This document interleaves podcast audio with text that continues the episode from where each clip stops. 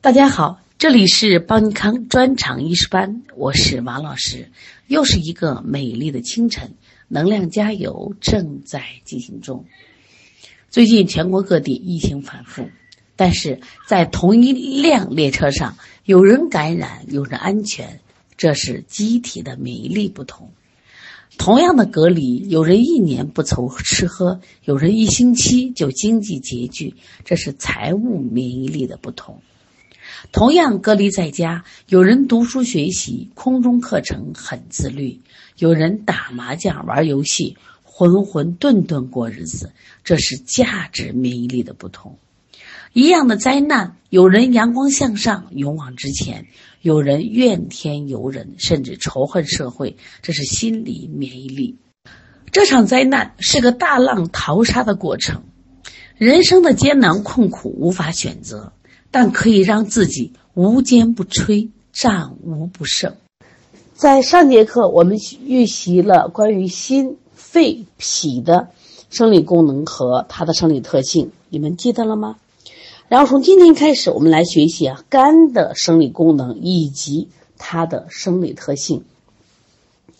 首先，在我们教材里，重点谈了两点，一个是肝主疏泄，一个是肝主藏血。肝主疏泄有四个意思：第一，它可以促进血液的运行和精液的输布代谢，这是肝主疏泄的一个意思啊。第二个，它可以促进脾胃的运化和胆胆汁的分泌排泄。另外，它还可以调畅情志。另外，通调男子排精、女子排卵和月经。我们经常说肝主疏泄，那今天四个方面你必须记住。虽然说肝主疏泄的中心环节就是调畅气机，但如果调畅气机它不畅，那这个时候它刚才我们讲的四个方面都会出现问题。所以大家一定要把肝主疏泄的具体表现一定要记住。现在我们来看一下肝主藏血，是指肝具有储藏血液、调节血量和防止出血的这个功能。这里边表现也有五个方面。第一个，肝为血海，它本身能储存一定的血量，用来制约肝的阳气升腾，维护肝的输血功能，使之充和调达。还可以，它可以调节血量。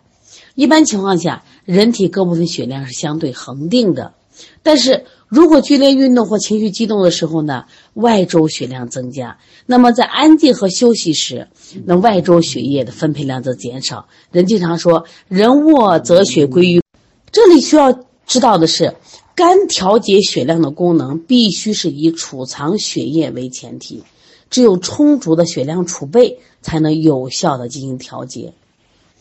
下来第三点。它还能防止出血。我们说，肝为藏血的之脏，它具有收涩血液、防止出血的这样一个功能。肝主藏血的第三个表现是防止出血，也就是说，肝为藏血之脏，它具有收藏血液、防止出血的功能。我们昨天在学习脾的时候，还记得吗？脾有一个什么功能？脾有统血的功能。就是脾能统摄和控制血行于脉而不溢出脉外，那么记住，肝也有这个功能，肝气能收涩血液，它可以维持血液运行通畅而不出血。另外，肝主藏血还体现在它的濡养作用，它可以濡养肝，濡养我们身体的筋。另外呢，肝还为精血之源，这一点呢，主要特指的是啊女性。那我们来看一下肝的生理特性，在我们的教材里讲了几点呢？讲了四大点。第一个，体阴而用阳；第二个，肝为刚脏；第三个，肝主生发；第四个，肝性喜调达而恶抑郁。这里边最难理解的是第一条，体阴而用阳。那么什么是体阴而用阳呢？首先，在我们教材里进行解释，肝所谓的体阴是。肝肾同居下焦，故属阴。这是按位置分的，心肺居上焦属阳，肝肾居下焦属阴。这是一个啊。第二个，肝藏血，血属阴。大家对阴明白了吧？那么，肝是一个刚脏，非柔润而不和调，它必须依赖阴血的滋养，才能发挥正常的生理作用。这是讲的提阴而用阳的一方面。用阳主要指的生理功能。我们前面讲了，肝的生理功能是不是有一个肝主疏泄呀？对呀，肝主疏泄，它气气主升主动，性喜调达，内积向火，其性是属阳的。再一个，肝阳易亢，肝风易动，容易形成肝阳上亢、肝风内动，临床表现为眩晕、肢麻、震颤、抽搐等症状。所以说，肝是体阴而用阳。关于肝体阴而用阳是个绝对的高频考点，而且是个理解中的难点。也就是说，肝体阴而用阳的体阴两个意思：第一个，肝肾同居下焦属阴；第二，肝藏血，血属阴。这个大家记住了。用阳就是它的生理功能，因为肝主疏泄，它的气是主升主动的，气为什么？气为阳嘛。另外还有肝阳容易上亢。肝风易动，形成了肝阳上亢、肝风内动，表现都是动的。你看，眩晕呀、肢麻呀、震颤、抽搐，都是动的症状。所以说，根据这两方面，古人把它定成什么？体阴而用阳，也就是说，体是阴的，但是它的功能是阳刚的。那么阴阳和调，刚柔相济。肝为刚脏，主要是对谁来讲呢？肺为焦脏而言的，这要搞清楚啊。现在我们来看一下肾的生理功能与特性。肾的生理功能在我们的教材里讲了三个方面：肾藏精，主生长发育与生殖；还有肾主水；还有肾主纳气。关于这个肾藏精，大家一定要记住啊！肾藏精的意思是肾对精气具有封藏的作用。其实古人呀对肾是怎么评价的？肾者主折。前两天我们刚过了一个节气，叫惊蛰，封藏之本，也就是说，精藏于肾而不无故流失，是它发挥生理效应的一个重要的条件。那么，这个肾藏精呢，其实有两个意思，一个是藏的是先天之精，这是我们父母遗传的生殖之精；还有一个后天之精，包括两个方面，后天之精包括了水谷之精气和五脏六腑之精气。肾藏精的生理效应表现在主生长、主发育，还有表现在主生殖。那么，肾藏先天之精，可以促进人体的胚胎发育，这是生命起源的物质基础。另外呢，肾精还能化生天癸，也就是说，肾精肾气能具有促进机体生长发育的作用。肾藏精，精化气。肾精足则肾气足，肾精亏则肾气衰。那么《黄帝内经》专门有一段，就是记录了我们人体肾气由稚嫩到充盛，由充盛到衰少，进而耗竭的演变过程。像女子七岁，肾气盛，齿更发长。你看，我们长牙齿、长头发跟谁有关？肾气盛。二七之天癸至，任脉通，太冲脉盛，月事以时下，故有子。三七肾气平均，故真牙生而长疾；四七筋骨坚，发长疾，身体盛壮；五七阳明脉衰，面始憔，发始多；六七三阳脉衰于上，面结憔，发始白；七七任脉虚，太冲脉衰少；七七任脉虚，太冲脉衰少，天癸竭，地道不通，故形坏而无子也。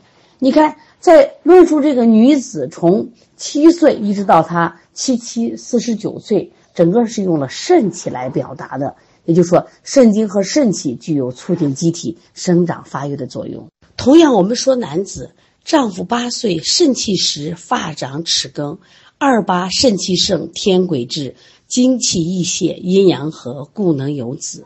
三八肾气平均，筋骨劲强，故真牙生而长肌；四八筋骨隆盛，肌肉满壮；五八肾气衰，发堕齿膏；六八阳气衰竭于上，面憔，发鬓斑白；七八肝气衰，筋不能动，天癸竭，精少，肾藏衰，心体结疾；八八则齿发去。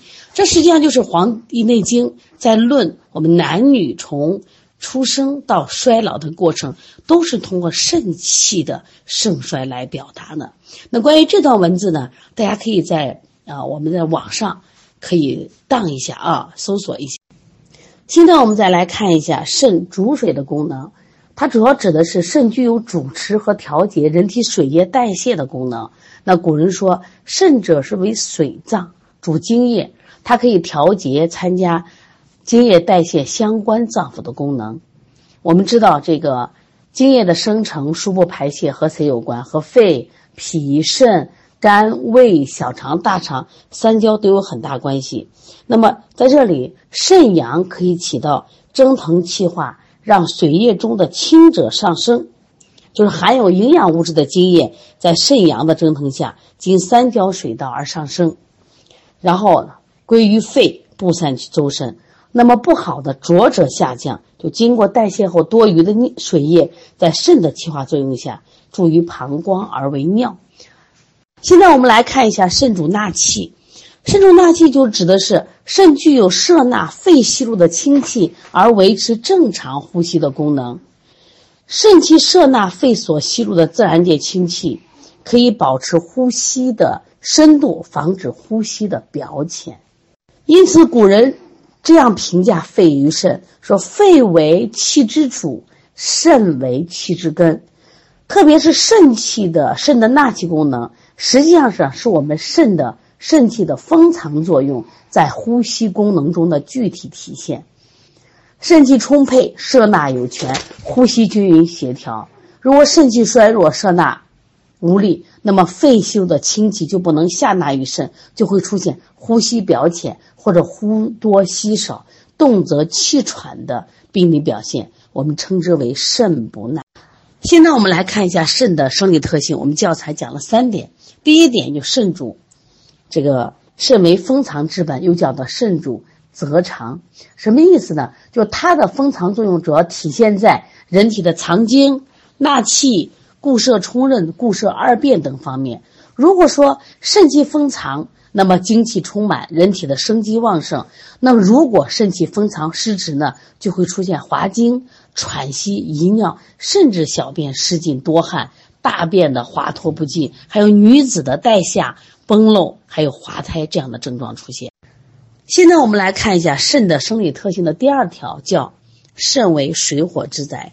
一定记住，肾为五脏六腑之本，主一身阴阳，我们称之为水火之灾。也就是说，它既有这个真阴，也有真阳。真阴呢，就是命门之水，就是我们说的肾阴；真阳就是命门之火，就肾阳。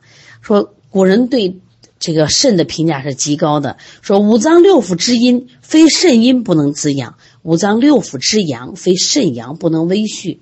所以一定记住，肾阴是人体阴液的根本。我们称之为命门之水，肾阳是人体阳气的根本，称之为命门之火。那它两个呢？肾阴和肾阳同居肾中，二者是互相制约、相互依存、相互为用。肾的生理特性里面还有一点叫肾勿燥，就是肾呢为水脏，它主藏精、主精液，喜润而不喜燥。这一点跟肺是不是很相近？我们教材里专门有一个提醒，你看心为生之本。心为君主之官，心为五脏六腑之大主，这都是考点。